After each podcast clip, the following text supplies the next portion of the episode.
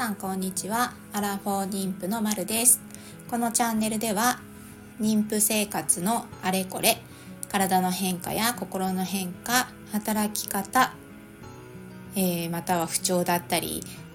夫との関係赤ちゃんの準備などについてゆるくお話ししていこうと思います。今日は前回に引き続き、えー、妊婦の体重管理ということで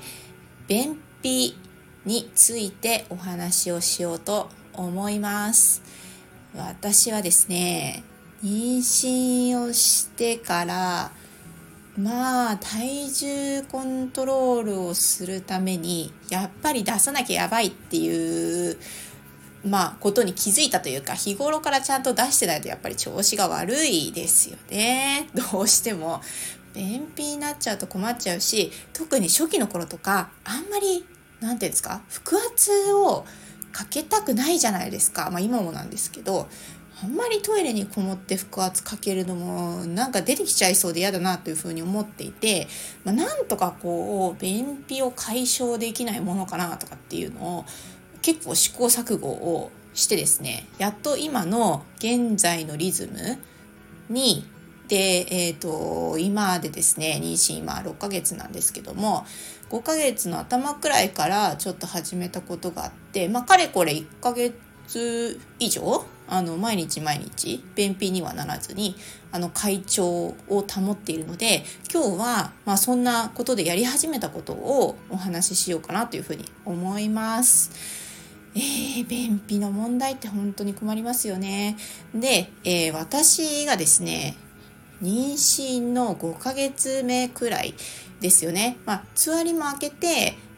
なんとなくこう、食事も取れるようになってくると、今度はあのどんどんどんどん体重が増えていくことが困ってっちゃうんで、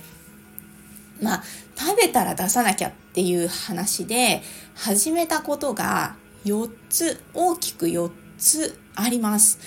今日はそれを1つずつお話ししていきます。えー、まず1つ目なんですけど、えーと、私もともと妊娠前は朝食べる習慣がなかったんですよね。全く朝食べなくって食べたとしても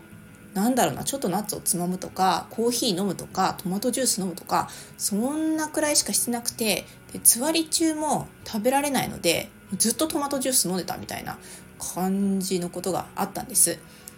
でも朝実は朝ちょっと食べるとちゃんと出るなっていうのをなんとなく気づいてそこから5ヶ月の初めくらい4ヶ月の終わりから5ヶ月の初めくらいから決まった時間にちゃんとご飯を食べようっていう風にしました。朝ごはんですね。朝ごはんなんで朝起きて一通りのルーティンを終わらせたら一旦落ち着いて朝ごはんを食べるということを始めました。それが一つ目です。決まった時間でやっぱりリズムを作るってことですよね。食べて、そしてトイレに行くみたいなリズムを体に覚えさせるっていう意味で、ちゃんと決まった時間に朝ごはんを食べるっていう風にしました。ちなみに、この時、まあこの時からずっと続けている私の食事内容なんですけども、朝ごはんはもうルーティンが決まっていて、まずヨーグルト 100g くらいです。えー、これは、まあ、ビフィズス菌も取れるしあとタンパク源？タンパク質になるんであのいいかなと思ってヨーグルト。でそれにきな粉とおごまだったりあるいはちょっとドライフルーツみたいなものを入れたりとかしたものと、えー、あとは良質な油を取るためのナッツ。素焼きのナッツですね、えー、それからあとは良質な食物繊維を取るために焼き芋だったり、えー、あとは小豆？小豆ですね。小豆も市販のすごいお砂糖がすごいいっぱい入ってるやつじゃなくて、えー、自分で甘さ調節したして、えー、茹でたもの。茹でた小豆を大さじ2杯くらいかな。大きな、まあ、カレースプーンみたいな大きさのスプーンに2杯くらいを食べるようにしました。焼き芋であればだいたい 100g くらいかな。そのくらいを食べるようにしてます。でそれもしかもすごいよく噛んでよく噛んで食べる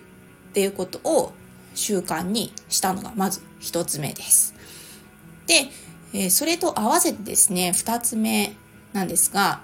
えー、お湯お湯を飲む。あの、おさゆって、おさゆってあの、よくよく調べてみると、あの、ちゃんと100度まで沸騰させてから80度とか70度くらいまで、あの、温度下げるっていうやつなんで、そんなちょっと七面倒くさいことしてらんないんで、お湯なんですけど、あの、まあ、沸かす、沸騰される、まあ、直前で、まあ、飛べたくらいの、ちょっと熱いなくらいのお湯ですね。これを、あの、朝、すごく飲みます。まず、えーと、私はですね愛用してるマグカップがスタバで売ってるすごく大きいマグカップって分かりますか？330ml くらいこれ満パンにすると入るやつなんですけどだいたい朝ごはんを食べる前に 300ml くらい？これにお湯を入れて飲みます。って言ってもあの一気飲みするわけじゃないんですけどちょっとずつちょっとずつ飲みます。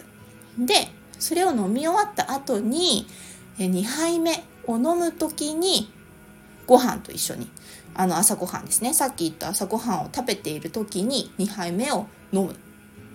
で朝ごはんを食べ終わると同時に2杯目を飲みきるくらいの感じでお湯を飲みます。もう結構お腹タプタプだと思うんですけどこれねすごい あのあんまり便秘と関係ないかもしれないんですけど体がめちゃくちゃあったかくなって足の先までほんとポカポカっていうかもはやなんか今の時期でも暑いくらいな感じになるんですよ。で代謝も上がるしあのまあお腹もね冷たいものを入れるとこうキュッてなっちゃいますけど温かいものを入れるんで、まあ、これからあのご飯が入ってくるんだなっていうのをあのお腹に分かってもらってでご飯よくあの噛みながらお湯飲んででまた、えー、それで食べ終わってっていう風にやってるとちゃんとですね本当にご飯食べ終わった後にちゃんとトイレに行きたくなるんですよ。いやこれびっくりなんですけど。あのそうこれを習慣にしてからあのちゃんとトイレに行きたくなるっていうリズムができてきました。というわけで、まあ、2つ目はお湯を飲む。もうちゃんとお湯を飲むっていうことですね。どかどか飲むっていうよりもちょっとずつちょっとずつ飲んでいくっていうのを習慣にしました。で3つ目です。3つ目は、えー、大根おろしです大根おろしに梅干しと納豆を入れたものをえー、朝昼晩、まあ、朝昼晩というか昼か夜私は主に夜ですけど夜のお米の代わりに食べるっていうことをやっています。で、これ、これはですね、えっ、ー、と、YouTuber の竹脇まりなさんっていう方がちょっとご紹介をしていたことなんですけどもあの方も妊娠をされてから体重管理っていうのをされていてその時にこの大根おろしと梅と納豆を合わせたものを食べてそのお通じのコントロールしてますっていう動画が上がってたんですよね。で、それで、あ、これだと思って、もう早速試してみたんですよ。そしたら、本当に、え、ー、と、私が効果があったのは、その、えー、翌々日かな、一番最初に始めた翌日は、そんなにすっきりはしなかったんですけど、翌々日くらいからもう超スムーズみたいな感じになって、わ、これは続けようと思って続けてます。大根おろしのあのおろした大根ですよねの中のその酵素っていうものだとかあとは梅の消化を助けるっていう効果だったりとかあと納豆の、まあ、そもそもの菌ですよね。納豆菌とかっていうものがあのいいんじゃないかなっていうふうに思ってあの私の体には合っていたのであのちょっと続けてます。ただなんか注意事項があってこれじゃあいっぱい食べればいいかっていうとあんまりいっぱい食べちゃうと今度はお腹下しちゃう人がいるみたいなのでこれは自分で量を調節してくださいっていうことでした。ちなみに大根おろしの量はうんとこれもカレースプーンで大きく2杯くらいを、えー、大椀に入れたくらいの量かなそれに、まあ、納豆1パックに梅はちっちゃい小粒のやつを1つ。なるべく添加物が入っていないものを入れて食べるようにしてます。で最近のお気に入りはここにお酢ですね。黒酢を入れる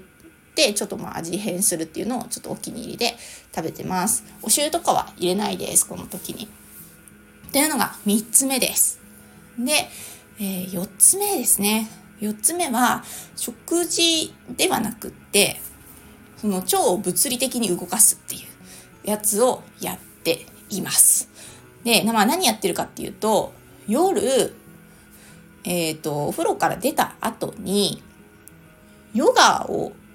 やっています。で、これがですね、また YouTuber の方に頼って、すごいありがたかったんですけど、信ヨガさんかな？